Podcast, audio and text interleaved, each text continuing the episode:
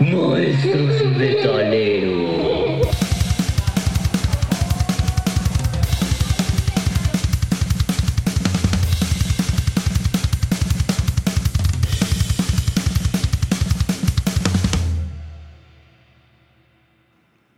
Bueno, empezamos. Episodio número Dos. 2, temporada 4. Pues bienvenidos, ¿no? Así, Hola. Rápido, sencillo. ¿Cómo Hola, adiós, hasta luego, satisfecho. Fue un gusto. Nos vemos el próximo. Que descanse. Buenas noches. No. Fin de semana de Super Bowl. Ah, sí, oye, sí, cierto. Bueno, para empezar, primero, buenas noches, ¿cómo están? Buenas noches, buenas noches. Buenas noches. Aquí estamos con toda la actitud. Poca energía, pero actitud, sí. Eso sí, estuvo ¿Verdad? pesadita la, la semana, sobre todo que voy regresando del, de la casi, el casi, casi mute, la mudez que tuve y el bajón de voz, pero ahí, ahí va. Este, dice César, eh, fin de semana de Super Bowl, sí, para los que nos gusta el Super Bowl, a todo dar.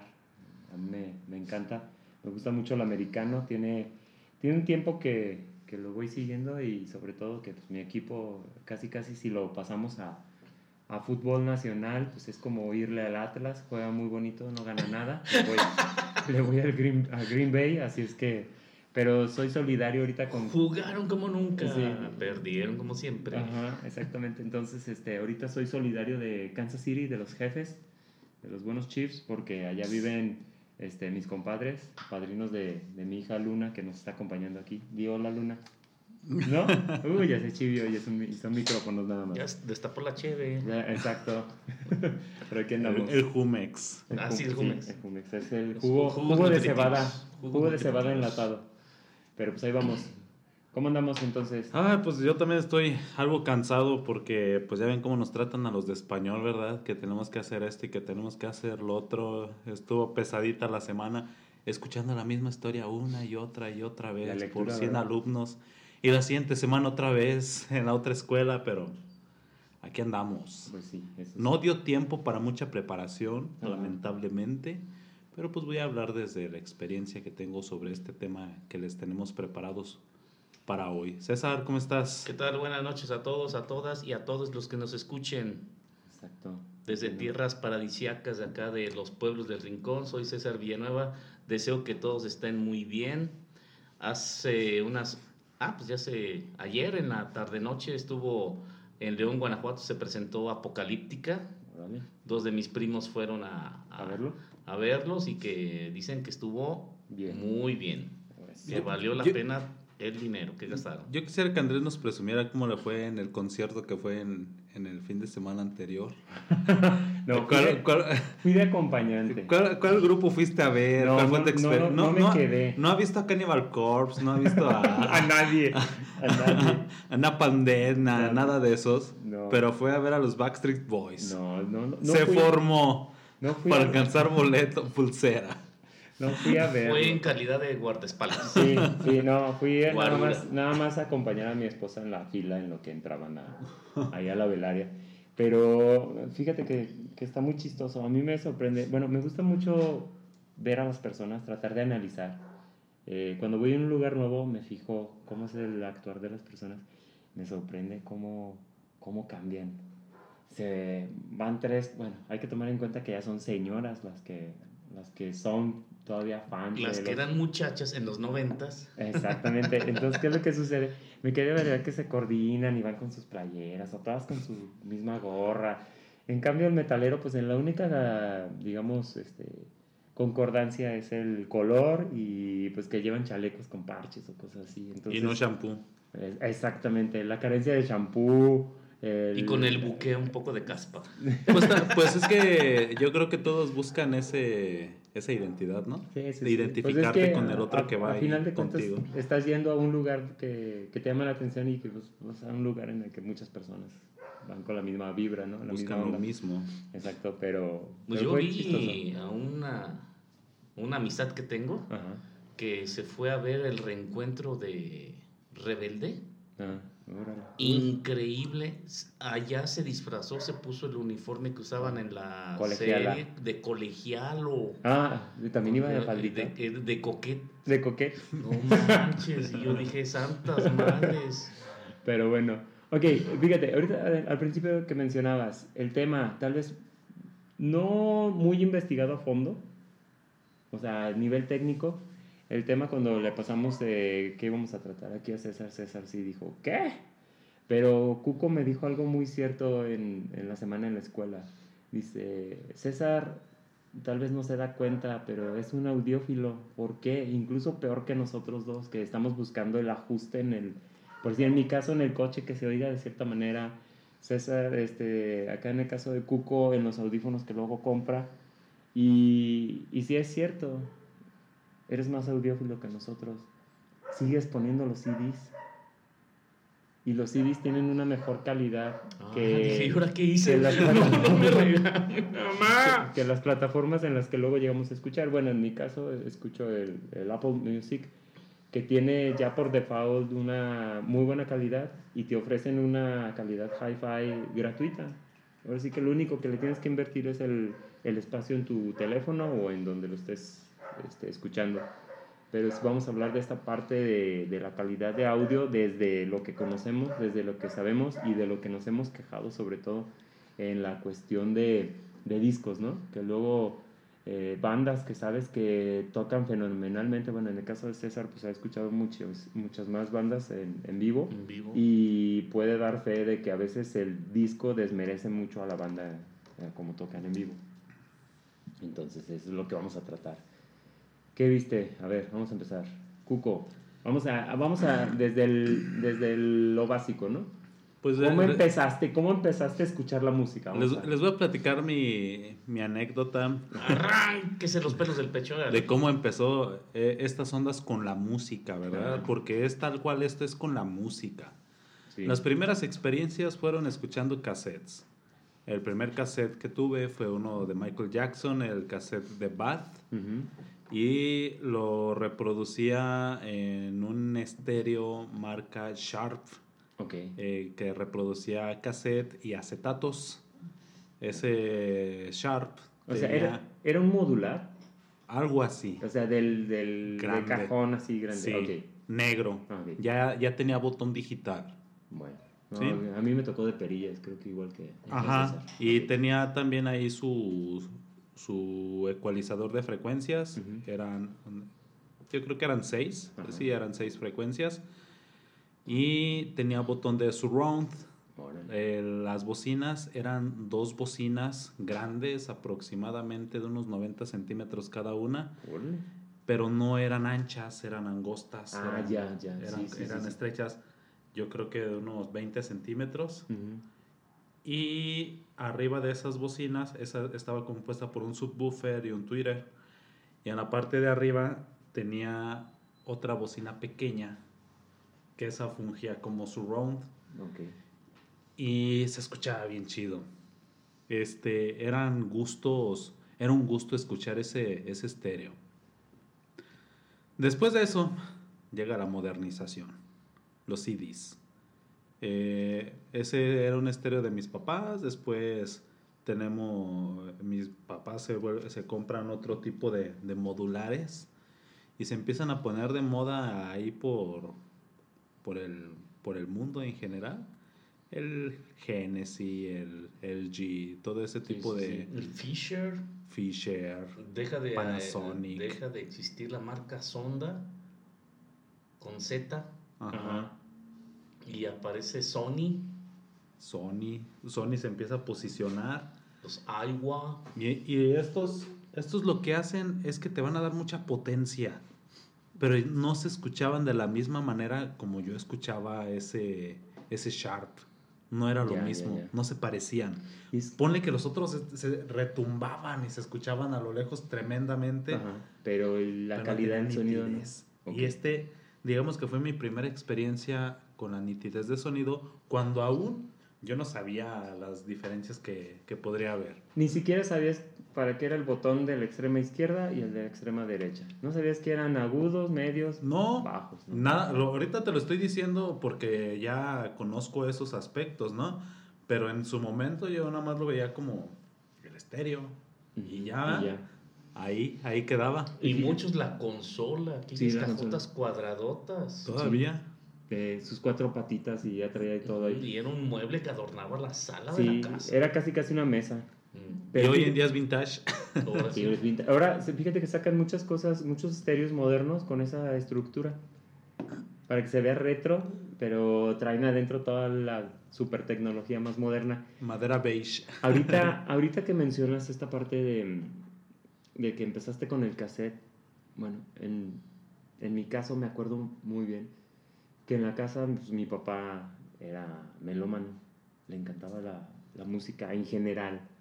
Tal vez no toda la, la consumía como alguna vez les dije, este, pero sí sabía apreciar de que ahora le soy padre. Tal vez no iba y compraba el, el siguiente disco, pero sí, este, sí buscaba el, el beat, le gustaba mucho el que, ese sonido que hacía que, que le dieran ganas de bailar, esa era, era parte del, de que hubiera en la casa.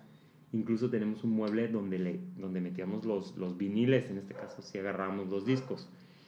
¿Qué era lo que pasaba? Así como tú decías, pues nosotros sabíamos poner el disco y era prácticamente lo único que sabíamos hacer. Agarrabas, levantabas la aguja del, del tocadiscos, ponías el disco, pues dependía de las revoluciones. Si era disco chico, ¿era qué? ¿De 85? Era 33. 33 y el cuaren- grande, No, y el 40. 30 45 El chiquito. y 82.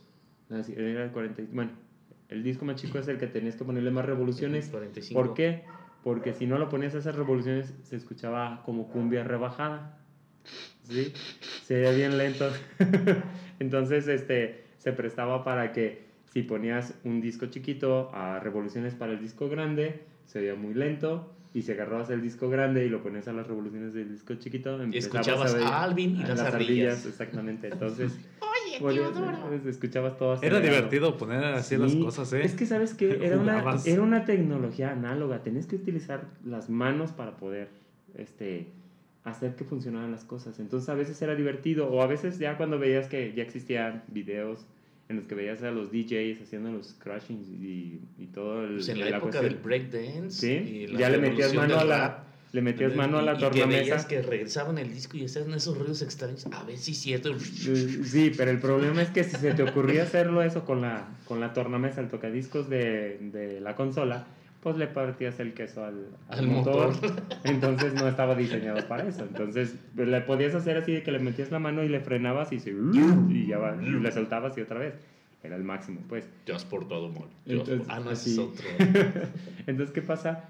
Que esa, esa tecnología no- a nosotros nos toca la transición, no tanto de que no existieran los cassettes, sino más bien pasar de ese conglomerado que era el tener el, el disco y el cassette, pasar a los, a los CDs. Pero hay algo bien chistoso. Nos toca el cambio de tener un reproductor de cassettes en el, en el auto a tener un reproductor de cassettes en el cual le apachurrabas y, hace, este, y aceleraba la cinta y se paraba donde terminaba una canción. Y esa era una tecnología impresionante. ¿Por qué? Porque ya no tenías que estarle calculando en qué momento detener el, el adelantar para ponerle stop y luego poner el play. Y, ah, todavía le faltó tantito, pero si ya sabías que le faltaban unos cuantos segundos para que se acabara, dejabas ahí y dices, ahora sí ya sigue la canción que me gusta y le subías. Era una tristeza eso de los cassettes porque luego también regresabas tu- tus canciones, ¿no? La querías volver a escuchar y que no servía y que se empieza a tragar la cinta. ¿Cuántas veces se les hizo bola la cinta ahí en nudos, ahí en, Ahí estás con el en lápiz. el reproductor? Ahí estás sí. con tu lápiz metiéndole por el- uno de los, de los sentidos del cassette para regresarle y volver a enderezar, o lo peor, que se torciera. Exacto, era y una ya bronca. era una bronca enderezarlo, ¿por qué? Porque ya se oían las canciones, se oían mal, se oían al revés, o ya estabas escuchando incluso los del otro lado, el lado B, estabas escuchándolo en El el lado lado A. Francamente a mí siempre me ha causado mucha curiosidad la reproducción de, del cassette y del, y del acetato porque eh, la aguja es la que leía el, el acetato, Sí, sí, sí. ¿verdad? Ajá. El disco va dando vueltas Sí. Y la aguja va leyendo lo que se encuentra Se ahí. va moviendo en el canal y va vibrando. Y es como si tuviera ahí unos duendecillos que estuvieran cantando y tocando la batería, haciendo todo el show y todo el relajo Sí. de lo que después va a salir en, en las bocinas, ¿no? En los parlantes. Se me hace bien curioso porque pues a simple vista tú no notas nada. No, es ¿Tú ves el disco? Sí, y- se ven rayitas nada más ahí. Ajá, se ven las puras rayitas, pero no, no sé si sea microscópico. Sí, es microscópico. Pues, se me hace una ingeniería tremenda eso, ¿eh? Este, a lo mejor hasta infravalorado que no se haya analizado eso al respecto. Me ha causado curiosidad. Y lo otro que me causa curiosidad también es la cinta, porque también lo que reproduce el audio en la cinta es como unas almohadillas que se encontraban dentro de, del reproductor de cassette. Mira, ahí El las... que ¿Son unas esponjitas? las- Ajá. Sí, pero esas eran unas barredoras. Lo que hacían era quitar la pelusa antes y después del lector este, magnético. El lector magnético era la cosita que cuando tú le dabas play era una cosita plateada que subía y a la hora que pasa la cinta la empieza a leer. Lo peor que podías hacer para tu cassette era ponerlo encima de una bocina porque el, el imán podía borrar el cassette porque era magnético. Entonces es como la cinta que tiene la tarjeta de crédito. Entonces, ¿qué es lo que pasaba? Esas almohaditas, si tú se las quitabas, tu cinta iba acumulando polvo y lo único que iba a pasar es que se iba a empezar a escuchar la, la cinta. Ahora, que la cuestión tecnológica, pues sí, está ahí, ahí está este, presente. Aún en, en estos días, lo que está sucediendo es que está retomando mucho auge los acetatos, los discos. ¿Por qué? Porque va a sonar a broma, pero ahorita me, me- me van a seguir la, la idea. ¿Qué es lo que sucede? Muchos DJs les gusta sacar sus discos para que se reproduzcan como ellos los están tocando. Entonces, ¿qué es lo que pasa? Sacan un tiraje en digital, este, en plataforma, en CD y sacan unos cuantos discos que se vuelven muy cotizados en acetato. Los que son puristas del audio les encanta el acetato porque porque te le da un cierto sabor al sonido. Todavía se alcanza a oír ahí el, el chasquido o el, el tronar de las bocinas cuando va pasando la aguja sobre el sobre el ese el sí sí sí. Cuando ya se acaba el disco se queda la, la aguja brincando en, en los canales.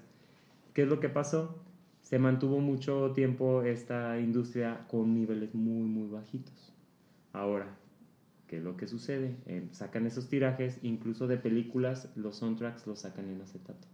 Y se está moviendo muchísimo eh, ese formato por esta parte. Ahora, ¿qué es lo que sucede? Llega Taylor Swift, para todo- todos los que son Swiftins, o no sé cómo se les dice, este, resulta que ella cuando pierde sus derechos eh, sobre su música, ¿Qué es lo que hace? Saca versiones nuevas de sus canciones, pero ya es dueña de esas versiones. Entonces, eh, para ofrecerle a todos sus seguidores un formato, este, por así decirlo, más agradable o, entre comillas, eh, novedoso, produce discos en acetato. Pero resulta que se acaba toda la producción a nivel Estados Unidos de discos. Todas las fábricas tuvieron que este, entrar, en poner en pausa otras producciones para poder satisfacer la demanda de los discos de acetato de Taylor Swift. Entonces, ¿qué hizo, hizo esta señorita? Pues reactivó la industria del acetato. Acetato. Entonces, consumió, de hecho todavía creo que es fecha en la que no pueden terminar de sacar la producción y discos de otros este, Artistas. artistas están en, pausa, ¿eh? están pausados. Entonces puede hablarse que es un retrofuturismo, Algo así. ¿sí? Entonces este, pues tenemos cosas retro y tenemos cosas de, de esta época en la cual se utilizan tecnologías incluso más este, fieles a- porque estamos hablando de cuestiones incluso microscópicas, pero se está produciendo con una calidad que es más impresionante. ¿Por qué? Porque se están yendo con máquinas ultra precisas. Entonces ya tenemos algo ahí de tecnología de un poco más avanzada. Yo me acuerdo que en mis primeros momentos de existencia, que empezaba a grabar mis, mis cassettes de cuando existía Stereo Rey 9.9 Ah, sí. FM, 99.9. vendían cassettes para grabar, sean Sí, los sí, mentados cassettes vírgenes. Ajá. Y empezó una, era una cinta magnética en color café. Ajá. Entonces fue evolucionando el sonido y nos empezó a llegar desde Estados Unidos la te- vas. tecnología, la Dolby, Y eran cintas metálicas. y eran cintas metálicas de carbono, había unas en color verde, otras en color morado, plateadas. plateadas, y era para mejorar el sonido. Así es. y era- eran los cassettes de 60, Y 90. 90 y 120. minutos. Aquí la, la- la parte importante no solamente era el, el cassette, sino desde dónde lo grababas. Porque si tenías un buen estéreo, te- se notaba la diferencia entre un buen estéreo y un estéreo más o menos, por la forma como grababa las, las cosas. Entonces sí, sí es importante este, este dato ahorita que dices de las cintas metálicas, porque era este, sobre todo la parte de la fidelidad que te daba el cassette, ya grabado. Te daban un muestreo como había salido del, del estudio, Sí. ¿verdad? Esa era la, la aspiración que se tenía. Y bueno, vamos a pasar a- al siguiente paso, ¿no? Llega, llega el CD. El CD. Ustedes que son Más viejos que más, más clásicos, ¿cómo asimilaron esa transición hacia el CD? Mira, a mí me cayó hasta cierto punto al, eh, al principio un poco, ¿cómo te podría decir? Como me cayó mal. ¿Por qué? Porque al principio no había reproductores de CD anti-shock. ¿Qué pasaba?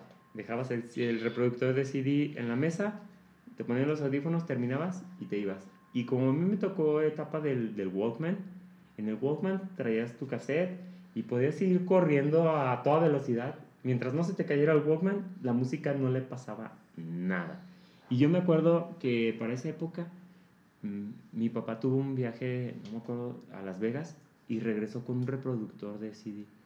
Y era así como que, ¿y esto qué onda? O sea, Chiquito. era- Sí, sí, sí, chiquito. Pues era el, el típico de que la pachurrabas, te levantaba la puertita, Ujú. metías el CD, su pantalla de LCD en... Monocromática. Sí, monocromático, adelantabas, atrasabas. Cuadrado. Sí, sí, sí, estaba muy sencillo, tenía unas partes medio redonditas y todo. Pero ya cuando traías el reproductor en el coche, ya tenías un estéreo en tu casa que reproducía CDs, entonces ya fue como que empiezas a hallarle el gusto. Lo que sí era impresionante era que en algo tan chiquito le cupiera un montón de música. Impresionaba. Y sí, porque era, este, ahí ya no era de que, ching, tenés un cassette de 60 minutos y nada más escuchabas los 60 minutos. Acá sí ya eran, ya podían meterle horas. A mí lo que de repente me cayó así de, de sorpresa es que llega la tecnología, llegan estos, que eran CDs como Walkman, que le apretabas y abría, lo ponías, pero le subías al estéreo y la misma vibración Ah, los hacía rebotar. los hacía rebotar. Sí, sí. Y te- arruinaba. Tenías que ponerlo en otro lugar diferente para que no brincara para escuchar las canciones. Y la mayoría, pues en su momento, fueron discos originales Sí, no había... que vendían en, en la manzana verde. Sí, sí, sí. Todavía no se quemaban los no, discos, no había, no, ¿verdad? es que no había piratería. Aún no. No. No, ya después la piratería llegó. Fue, creo que el formato más pirateado, ¿no? Sí. El MP3, Bueno. Sí, sí, sí, el CD. El CD se pirateó mucho cuando empezaron a sacar las computadoras que quemaban el, el disco. Eh, ya ves que... Y hasta tú podías armar tu- tus canciones favoritas. tu Sí. disco. Mira, hay una cosa bien chistosa. A mí me tocó el- cuando ya se empezó a dar el, el cambio, por decir, primero era CD, así, tú sabías del CD, y después ya resulta que dicen, es que el formato MP3, y te quedas, ¿el MP3? ¿Y qué es el MP3? ¿Sí? Pues era el formato de música, ¿no? El music player. Entonces, este. ¿qué, es lo que, ¿qué es lo que pasa? Cuando salen, ya se empiezan a dar cuenta que ya hay quemadores de CDs en las computadoras que están vendiendo.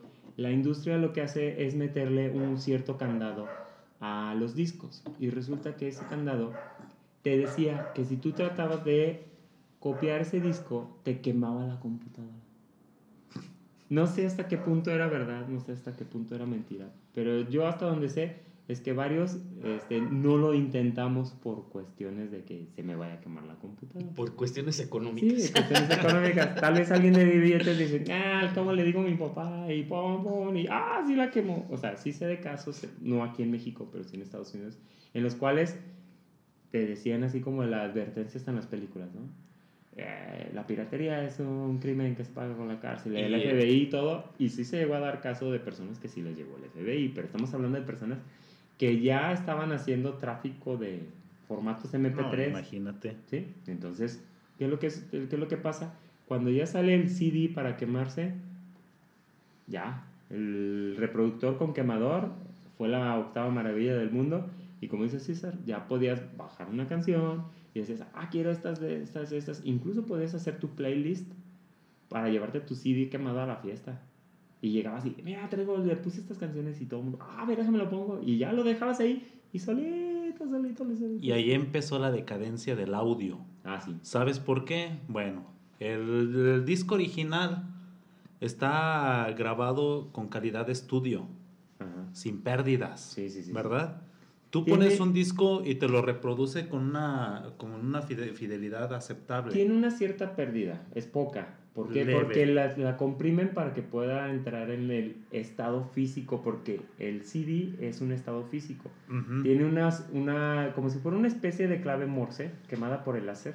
Si lo pudiéramos ver con el microscopio, y eso era lo que permitía que la, el láser rebota con una cierta frecuencia y el obturador lo capte y empieza a traducir la información. Entonces es leve, sí, muy, muy leve a comparación de otros formatos que sí están. Sí. Y luego lo comparas. Bueno, llega el MP3. Ujú. En el MP3 ya puedes poner hasta 150 canciones en Sí, un sí, solo sí. disco. Imagínate, era tremendo. Pero eh, esas primeras canciones que empezaron a salir en el CD eran la mayoría de 128 kilobytes por segundo, que eh, es el equivalente a, a si no sé, los que nos escuchan, al nivel medio en Spotify Sí. o baja calidad en No, Deezer. o sea, no, es normal en Spotify. Eh, normal, ¿verdad? Sí, porque ellos todavía el no bajo es sacan- 64. Sí, porque ellos todavía no sacan su, su formato de alta fidelidad. Ajá. Ya les llevan más de dos años y medio Sí. o tres otras plataformas y ellos todavía no sacan. Y es que mira, Spotify te maneja 64, 128 y 360 kilobytes. Sí. 360 es lo máximo que te ofrece. Ahorita. Entonces, en esos tiempos, cuando se empezaron a quemar los álbumes, eran de 128 kilobytes. Algunos eran de 96 kilobytes. Yo no sé cómo lo hacían para decodificarlos de esa manera, pero me empecé a dar cuenta que no se escuchaban bien. Empecé a notar algo en los, en los agudos. Empecé a notar que, que los graves eran un poco opacos, no se escuchaban con esa contundencia que luego los caracteriza en algo ya más, más nítido, ¿no? Este, profesional. más profesional. Empecé a notar eso. Y luego resulta que Sony te saca otro tipo de, de formato, este, un nuevo, una nueva forma de, de grabar los, los CDs que cabían hasta 700 canciones en un solo disco. Y pues yo le intenté, dije, "Va, vamos a ver si le caben esas 700 canciones. Eh, le metí 700 canciones a un disco y se escuchaba horrible, se escuchaba gacho, no daban ganas de, de volverlo a poner, pero era la nueva tecnología que tenía Sony de que con su Discman podías escuchar tantas canciones como, como quisieras. Este, en ese entonces tenía como reproductor de música, porque lo experimenté a los 15 años cuando salí de la secundaria y tuve mi año sabático como estudiante y me metí a trabajar a la fábrica. Como ya ganaba mi dinero, pues con mis hermanos nos pusimos de acuerdo y compramos un todo un complejo de estéreos y bocinas. Órale. Se lo compramos a uno de mis tíos, que ya les había hablado al respecto de, de mi tío, que yo creo que él sí es audiófilo y sí nos sobrepasa, ¿verdad? Él- Mm. él ha de, ente- ha de entender toda esta, esta situación a la perfección. Pero bueno, tenía como cinco modulares largos. Nada más recuerdo que uno de ellos era marca Sanjo. Este, eran de esos que, que tienen las antenitas, Ah, ya. ¿verdad? Ajá. Este tenía, tenía también una, una mezcladora, tenía ecualizadores, tenía reproductor de cassette, pero eran diferentes y se conectaban entre sí Sí, sí, sí. por la serie. parte de atrás. Ajá. Las bocinas eran cuatro bocinas. La, la bocina, las bocinas principales, el par principal, traían cada una un subwoofer de 15 pulgadas y dos de 10. De 10 pulgadas. O sea, sí está El de 15, no, estaba tremendo. Yo creo que estaba de este vuelo el... como un metro sesenta. Menos, ¿no? un- 1.40. Ok. Y tenía otro cajón de puros tweeters. Ah. Eran dos cajones de. O sea, Entonces, tu tío ya, ya era sonidero. ya la torre Ajá. sí me pasaba de tamaño. Por eso, tu tío ya era Sí, sonidero. de casi, por casi. sí. De por sí. Este. Ahí era. Era tremendo. Es porque lo teníamos en la sala. Nos sentábamos ahí en medio, estaba el sillón, Ajá. a un lado estaba la bocina, Del del, otro otro, lado, lado, estaba la otra. Y en medio la torre del... La, aquí la torre, exacto. Te sentabas. Era un Discman. Conectábamos un Discman, poníamos la música. Te sentabas. Y ¡zas! los trancazos. No, era, era tremendo, ¿no? Era una sensación extraordinaria. Pero no le sabíamos. Ya. Y ese fue el error. No le sacaron el, El potencial. jugo, ajá, porque luego los vecinos de enfrente tenían un Sony Genesis, pues más pequeño, más compacto. Y se escuchaba Y nos más. molestaba. ¿Cómo se escucha eso hasta acá? Pero eh, eh, yo creo que en ese momento era tanto el orgullo de si yo tengo uno más grande, ¿por qué no se escucha con esa potencia? Que no quise valorar la nitidez que tenía. Pero recuerdo que escuchaba en ese November Rain y esa parte cuando empieza el solo de guitarra, te, te, te, se escuchaba Genial. espectacular, ¿no? Ese era, era otro nivel estarlo escuchando ahí. Pero bueno, Estamos Cuando se- recordando los días gloriosos. cuando sacaron esos, esos discos en los que se podían grabar 700 canciones, tenía ese, ese, ese sistema de audio y de verdad era abismal. Poner un disco original y luego poner este, Se notaba se el- notaba de inmediato y no quedaron ganas de grabar más. Era como, como seda y lija. Ajá, y fíjate que mis hermanos lo que hicieron, que luego nos acostumbramos a comprar discos originales, ellos quemaban el disco original y tal cual lo pasaban así a otro como a manera de respaldo. ¿Cuál era el que reproducíamos? El de quemado. respaldo. Sí. Y ese se escuchaba igual porque lo estabas copiando en el mismo formato. Entonces no, no perdía nada del original. Si lo cambiabas a MP3 o a este otro formato... uh, no era el WMA, era otro. No me acuerdo cómo se llama, pero me voy Sí, a acordar. era, un codec que... Sí, era un código que no funcionó. Está desaparecido hoy en día. Entonces fue, era toda una experiencia. y lo que les decía, a lo que voy es que ahí empezó la decadencia, ¿no? Con los discos quemados. Este, poco a poco ya vamos a empezar a, van a empezar a aparecer las USBs, Sí. a bajar de lares, Sí. que no sabías qué era lo que estabas bajando allí, si era un virus o era una canción. Tardaban como tres semanas en descargar una canción. Creo que ya sé cuál es el que, el que andas por ahí. ¿No es el, el XD? Es uno de los. Bueno, ¿Cuánto, ahorita- cuánta, Mira, ¿Cuánto ahorita- arbitraje te da? Fíjate, ahí te va. Ahorita nada más para darnos una idea de, de qué tan difícil es llegar realmente a un, a un codec, a un formato que realmente te, te pueda satisfacer. No, no tengo, o sea, tengo la lista, pero no tengo los valores. Para empezar son Feora, VP8, MPEG2, ¿sí? Y luego hay uno que se llama H, es H.264. Y luego está el XBit, luego el, el DIP X, y de ahí ya con los que son los códecs de audio, ahora sí en forma, el, el AAC, que es de Apple, y luego está el FLAC, MP3, Vorbis, le dicen el OG también, y luego está el WMA, ese es de Windows, esos son los más, este, los, ahora sí que los más eh, utilizados en audio. Ahora, ya de audio video, ahí que se puede, puedes dejar puro audio en el de video también. Era tecnología WMA porque ese te da la chance de, de grabar con bitraje más bajo, o sea, te lo comprime, Ok. te lo mega comprime.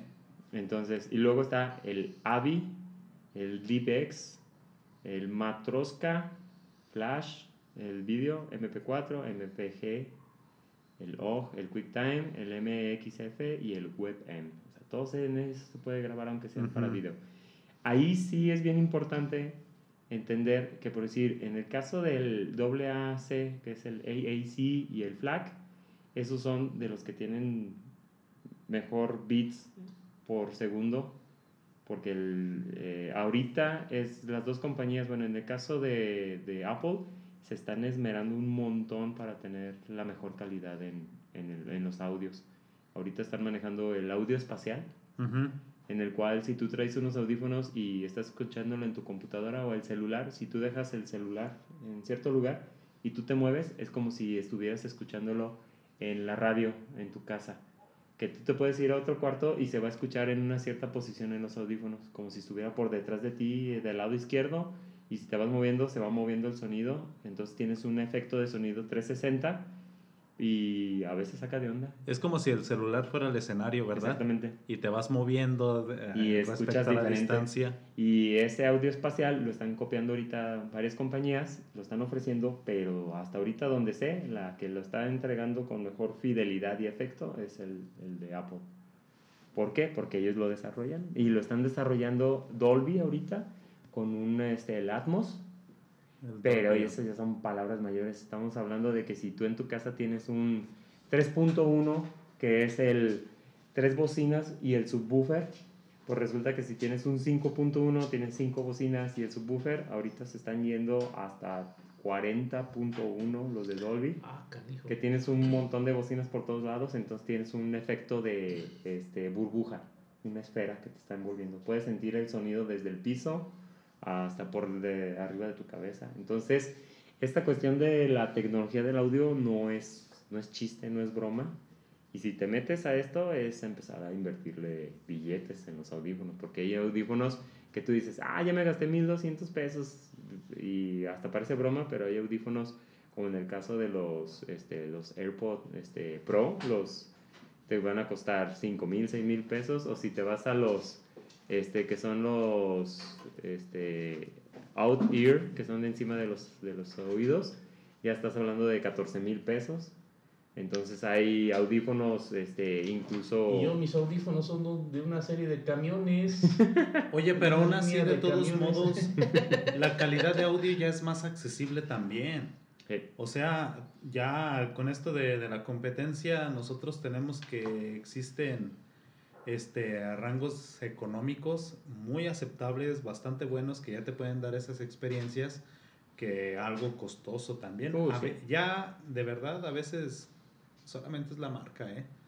Lo que te está dando el plus. O los materiales que Sí. luego te dicen que lo hacen de, de berilio con carbono. Y no es cierto, nomás está es cartón pintadito.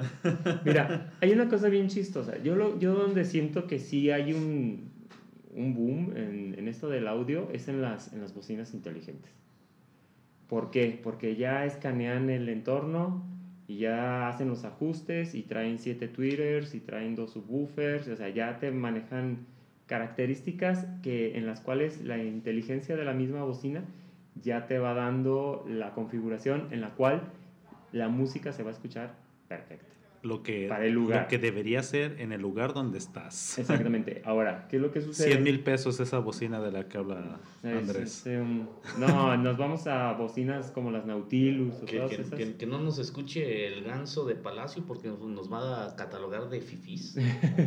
Entonces, sí, no, cuidado. Pero sí hay, o sea, a lo, a lo que voy es que realmente, el, el- si te metes al- a la cuestión audiófila, tiene que ser en base no a lo que te cuesten las cosas, sino a cómo tú las llegas a escuchar.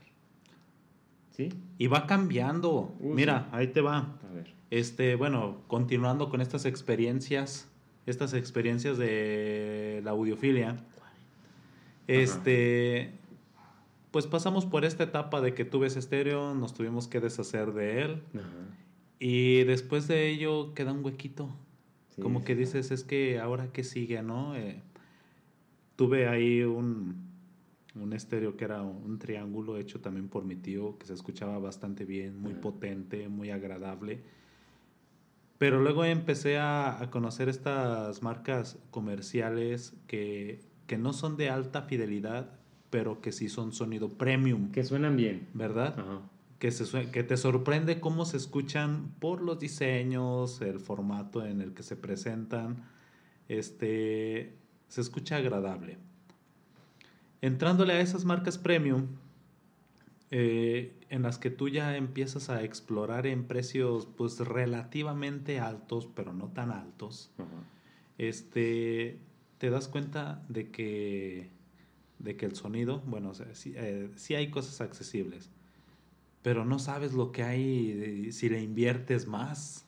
Ya sé, ¿Verdad? se vuelve, se vuelve adictivo. ¿eh? Exacto, entonces, bueno, empecé a explorar también por la parte de los audífonos. Aquí sí me voy a animar a mencionar marcas porque yo sé que no nos van a escuchar. Estos son chinos.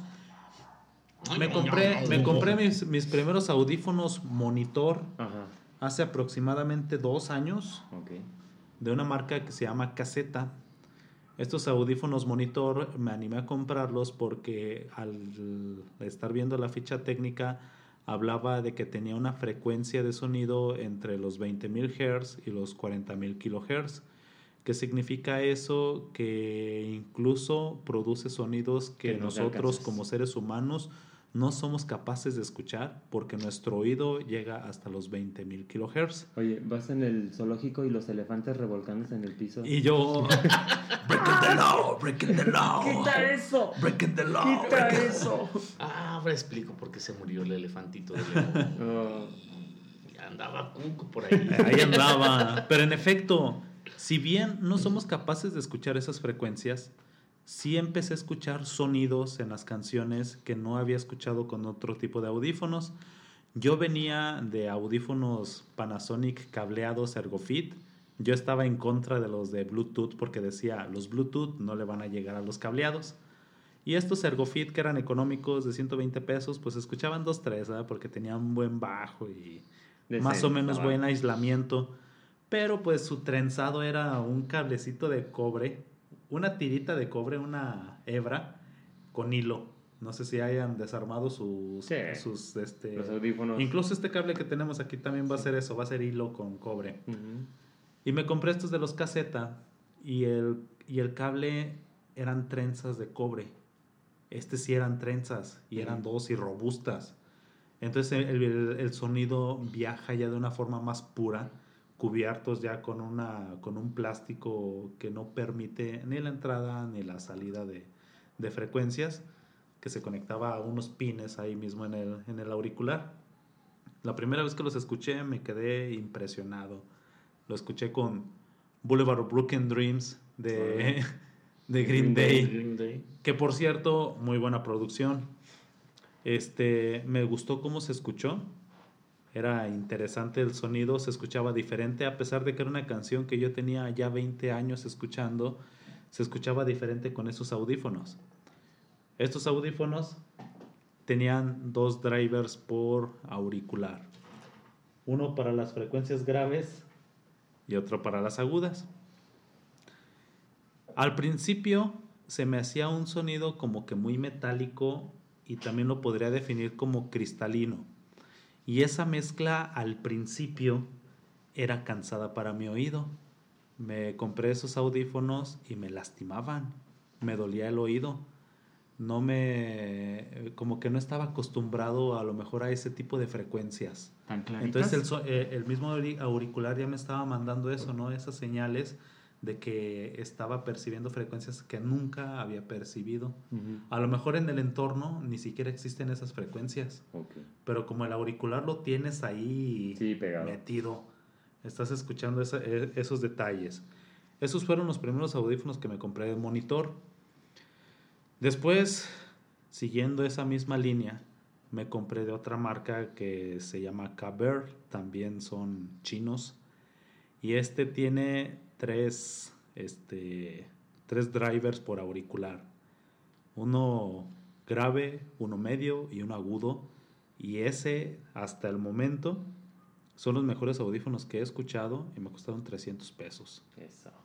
Ah, Bueno, para, para hacerlo ahí, aquí una nota aclaratoria. El driver es como si la mini bocinita que está dentro del audífono. Entonces el audífono tiene tres bocinas en cada auricular, cuando normalmente tienen Una, una. sola bocinita. Y ya después dije, bueno, le voy a calar con los Bluetooth. Y me compré otra marca que también sé que no me van a escuchar estos chinos, entonces es la marca Soundpits. Ajá. Me compré unos auriculares Soundpits que son el Engine 4 y esos auriculares tienen dos drivers por auricular. Este, la nitidez que tiene es buena, pero no se compara con los cover que tengo.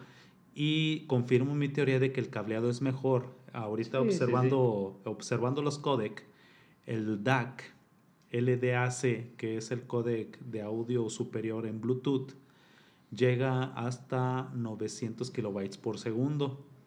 Y el cable, no sé en realidad hasta dónde llegue, pero el cable sí es sin pérdidas.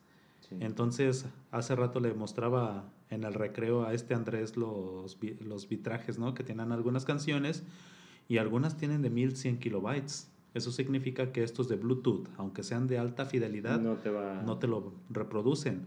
Estos auriculares, me imagino que los que son LHDC, eso sí te lo van a reproducir. O los que a lo mejor el formato ALAC, que es el de Apple, que es la perfección del A, del doble ah, AC, ¿verdad? AC. Ajá, el ALAC también tiene una- un rango de frecuencias más alto. Pero estos auriculares que tengo no son compatibles con Apple. Es como la guerra, ¿no? También Sí, de, sí, sí. De marcas. de marcas. Pero fíjate que de todos modos, ahorita escuchando todo el, el dato y, y cómo es que, que funciona, pero en realidad depende de lo que tú quieres escuchar, no de la marca que estás comprando. Porque por más cara que, que pueda ser una marca, tal vez te encuentres así como lo que dices, ok, no son super ultra hi-fi, pero sí es un premium y, y puede ser que suene mejor para ti para tu forma de, de escuchar la música, puede funcionar uno mucho más barato que uno muy caro.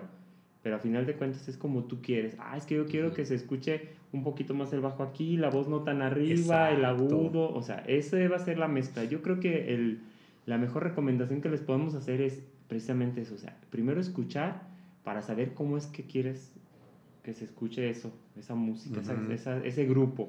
Porque también vamos a irnos a la otra parte, ¿no? que vamos a tener un montón de grupos que sabemos que en vivo se oyen bien padre y cuando escuchas el disco, ah, ¿Qué les pasó? Sí, ya les falta pésimo. galleta. ¿no? O al revés. Bueno, vamos a, Al vamos revés a poner, también, ¿ah? vamos a poner ejemplo. Brujería, ¿cuántas veces hemos dicho? Es que está bien chida la banda, bien chidas las canciones, pero, Pero sus discos no valen la pena. O sea, realmente si lo quieres oír en el auto, te va a costar trabajo ecualizarlo. No está tan sencillo. Y hay otros discos en los que dices, ah, este grupo qué onda, y resulta que se escucha súper bien, bien, bien el, el disco.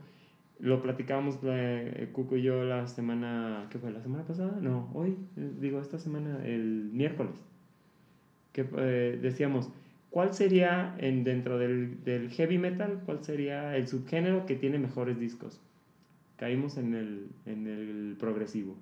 No le hallamos otra explicación. más Mejor que- masterización más bien, Mejor ¿verdad? ma- masterización, exactamente. ¿Por qué? Porque esos cuates son tan virtuosos y tan egocéntricos que buscan que el sonido de sus grabaciones realmente reflejen el virtuosismo que tienen. Y sí es cierto, ¿eh? Ya escuchando algunas canciones progresivas dije sí. Y escuchando algo de death metal dije en efecto, lo confirmo, ¿no? El death metal no, no quiere ser nítido. Y si nos vamos ¿Verdad? al black, Peor. peor. Si te vas al noise, pues no. O sea, vas a tener puro, Es todo lo contrario. puros cables chocando, metiendo Ujú. ruido. Pero realmente esa es la, o sea, yo, yo siento que es a donde hemos llegado. Por, te voy a decir por qué. Bueno, en mi caso, a mí me gusta mucho escuchar la música en, en el coche. En el bocho que tengo, todo el mundo dice, es que en un bocho tú métele hasta botes chileros y se va a escuchar súper bien. ¿Sí? Y yo lo he comprobado. Yo una vez hice un, un- hice un cajón, hice un, un, un ¿Una subwoofer. Hice un subwoofer, una bazooka con una cubeta y un buffer. Y daba unos trancazotes. Y el buffer era bien piratón, era, o sea, chafa. ¿Y, y qué pasa? La configuración de la, del, del bocho, la forma de domo que tiene en, en la estructura del coche, del techo, permite que el sonido viaje muy bien y no rebota. Lo único que hace es salir de la parte de atrás hacia el frente, siguiendo el arco, y te llega el sonido perfecto. Entonces, ¿qué es lo que pasa? Pues si le metes muchísima mejor calidad en, tus, en tu equipo, pues obviamente vas a tener muchísima mejor calidad de sonido. Pero puedes traer dos, tres cosas bien X y se va a oír súper bien, te va a llegar perfecto. El Es lo que chiste es la dice, es que es lo que quieres escuchar, Exactamente. ¿verdad? Si tú quieres que, que tu bocho se escuche acá bien mamalón, la música que vas escuchando pero pues le traes ruidos al, al, al bocho, no vas a apreciar la música, ¿verdad? Pero si sabes que las ondas ya están así, pues métele lo que Ahora. sea para que vayas bien. También Bien ahí, alivianado. ahí me, vas, ahí me estás dando la razón. ¿Qué es lo que quieres? ¿Fidelidad o potencia? Porque si va así como dijiste, el estéreo que tenemos en la casa se podía oír a dos cuadras, pero no se oía Ajá. tan bien como el otro que se oía de, de la banqueta de enfrente a mi casa y se oía perfecto. O sea, ese era el, él tenía fidelidad y tú tenías potencia. Era, era como que orgullo, ¿no? ¿Verdad? Es como intérprete y cantante. Hay unos que pegan unos berridos y prenden a la gente y hay otros que cantan súper bien, pero pues tal vez no funciona. Ok, eso ya es cosa aparte. Pero ahora, si nos vamos a los discos, también podemos decir, disco de Pantera, Vulgar Display Power, va muy agudo. Está muy, muy agudo. Pero si le medio, ahí le metes al- a la ecualización, pues le vas a tener que sacar un montón de graves para que compense. Porque casi todo el disco se oye muy metalizado el, el sonido. Ajá. Si eso es lo que quieres, ¿verdad? Porque también escuchando a un sujeto que hacía, que se dedica a la masterización, ingeniero de audio, es de esos puristas que dicen no ecualices. Tú pon siempre tu ecualizador en En flat, y escúchalo este como viene porque así es como te lo está mandando el artista y así es como En ellos crudo. quieren ser escuchados. Pero bueno, en gusto se rompen géneros. Si tú quieres que Pantera suene con más bajo, pues todos ¿verdad? los graves. Si quieres respetar eh, al ingeniero de Pantera, escúchalo de esa manera y valora cuál Sí. te gusta más. Si los dos te gustan, qué bueno. Si ninguno te gusta, agrégale tu ecualización. Porque lo bueno, que ya todo tiene su ecualizador Sí. extremo para que tú hagas lo que quieras y para que te digan, "Ah, no manches, lo tienes Puros así, se escucha bien gacho Puros grillos. o se escucha bien chido. Pero bueno, esto ya es a libertad del oído de cada quien. Y es como la comida. Que le falta sal, que le falta, que, que tiene más sal o que tiene menos, Tú es lo que, tú, sí, lo que tú necesitas, Tú pruébale. ¿verdad? Esa es la recomendación, ¿no? Yo creo que sí. Tú, ay, vale meneando y vale encontrando el punto. ¿Existe la audiofilia? Audiofilia, sí. ¿Hay parámetros? Sí. Sí. Pero como es un gusto, Uh, sí. ahí es- aplica lo subjetivo rotundamente. Es como los papalotes. Cada quien lo vuela como puede. Anda. Pero bueno. César ahora estuvo muy callado Ahora y es sí el más. que soy de, de- todas estas cuestiones tecnológicas, sí estoy un poco desconectado. No, pero es que, o sea, de todos modos, si te pones a rascarle vas a encontrar y vas a encontrar. Y te vas a ir a estéreos que incluso utilizan ahorita en 2024 eh, bulbos para generar un cierto efecto en las frecuencias. Ah, ya es una cosa que... Yo para, en mi momento que me, me tocó, tanto en cines como en estéreos, el sonido que creó la compañía de, del señor de... George Lucas, Ándale, ese mero. el THX. El THX. Sí, era la maravilla. wow, era- en los cines era el IMAX, era lo, lo más impresionante, ¿no? Pero pues también como dice Cuco de los productores, el productor de- del disco de Queensryche Imperio, Empire, con el disco de Pink Floyd de Aprendiendo a volar, Learn- Learning to Fly, es el mismo productor y escuchas ambos discos, discos distintos. y como es el mismo productor el que ecualizó y tiene mucho parecido. Ah, sí. Ah, Sí. yo pensé que iba a estar así como No, no, que- no, no, ah. y tú los escuchas, grupos diferentes, pero tienen mucho en común. Escuchas Mm. una canción de un grupo luego escuchas la canción de, de Pink Floyd, luego de, de Queen's Rush y como que encuentras Ah, cierto Paralelismo. Ajá. Ok. Así es que esa sería mi recomendación.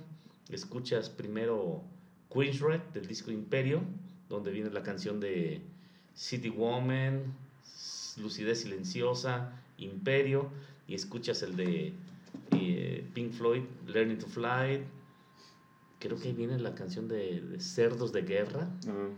y otras que están muy, muy padres, pero no me recuerdo los nombres por la, por la edad y la hora que es de ahorita. Ok. Esa sería mi recomendación para la playlist. Ok, ah, yo les voy a recomendar algo que, que lo escuché de un ingeniero de, de sonido en un programa que estaba viendo. Hay una canción, bueno, para empezar, disco casi casi que raya en la perfección de cómo es grabado cualquiera de Michael Jackson. Sí. Sus parámetros son así, casi casi perfectos. Pero el, el ingeniero de audio que, que hace esta recomendación es para que escuches y detectes todas las frecuencias en tu equipo de sonido, ya sea audífonos o en tu casa o en tu auto o lo de la computadora, escuchar Fast Car de Tracy Chapman. Dice el ingeniero de sonido que es de las pocas canciones que tienen todas las frecuencias auditivas en una sola canción. Es la que tienes que escuchar para probar tus auriculares sonido, sí, o, o equipo de sonido nuevo. Si ¿verdad? pones Sí. Fast Car de Tracy Chapman es una canción sencilla, muy este, medio acusticona, trae guitarra bajo, eh, guitarra acústica, pero tiene muy buena voz esta, esta mujer, ya señora, en ese entonces era una muchacha, y eh, tiene todas las frecuencias. Entonces, para ecualizar, prácticamente, incluso hay ahorita, eh, como dato curioso, am, hace mucho tiempo, eh, como en los noventas, se sabía que para poder ecualizar para los conciertos, los técnicos de audio se llevaban los discos de Michael Jackson y era como los probaban y ya escuchaban las a ver si estaba bien ecualizado, sin importar quién era el cantante, El género. ¿sí? Sin importar el género. Pero es Ellos- porque te da un rango de frecuencias muy amplio, ¿verdad? Entonces ahí va a salir también Fast Car, no tiene nada que ver con, con heavy metal, pero sí es algo que les va a permitir poner sus audífonos o subirle al estéreo del- de su casa y se percibe la batería, el bajo, la voz, todo perfecto. Perfecto. Como recomendación, yo sí voy a recomendar heavy metal. Eso. Escuchen un álbum de Luca Turilli's Rhapsody. El álbum se llama Prometheus Sinfonia Ignis Divinus. Es un álbum en el que se apela al sonido Dolby, Bueno. envolvente. Este tiene una muy buena producción también en la masterización y va a ser un placer escucharlo, se los aseguro. Sobre todo a estos que les está gustando el power, Eso. que son pocos. Santiago, saludos. que dice mi alumno que soy poser porque no me gusta el power metal. Que le dijiste Ahora que era eh, girl- Él escucha pura música girly. Saludos. girly. Pero bueno, pues vamos a despedirnos. Cuco. Pues un gusto haber estado aquí. Este, como siempre, empezamos sin entusiasmo y luego nos empieza a carcomer el tiempo. Pero bueno, fue un placer. Este, y ya se me antojó estar escuchando música, por Eso. cierto. Ahí, este, ahí en, los, eh, en nuestras redes sociales, en el correo, ya saben, maestros y metaleros arroba gmail.com. Si quieren que hagamos algo un poquito más extendido en algún codec, vamos a meternos, a- vamos a tratar de investigarle para este, explicar un poquito más a detalle.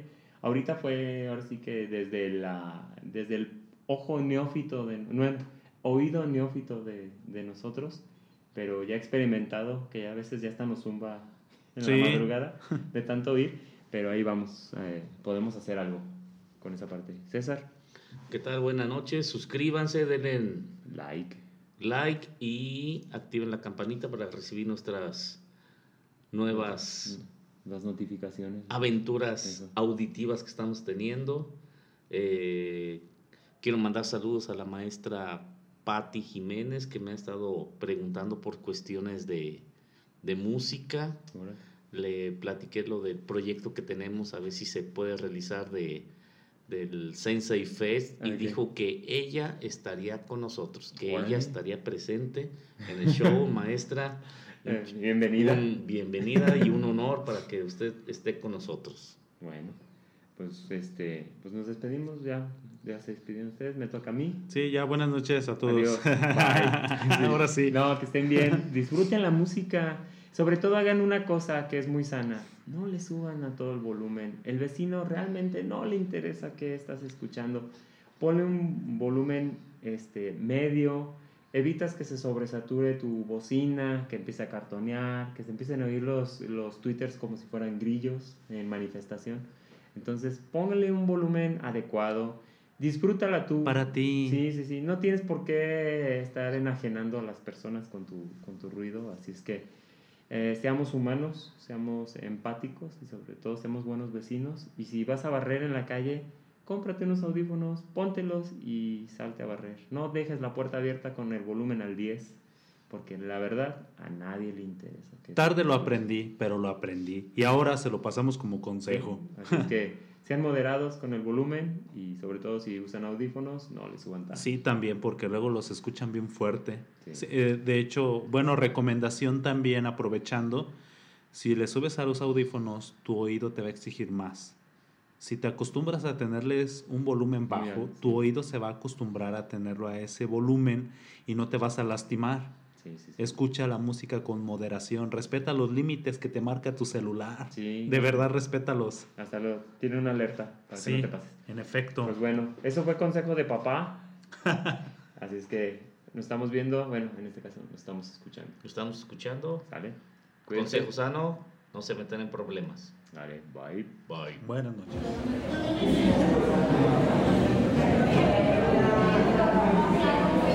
Monstruos metaleros.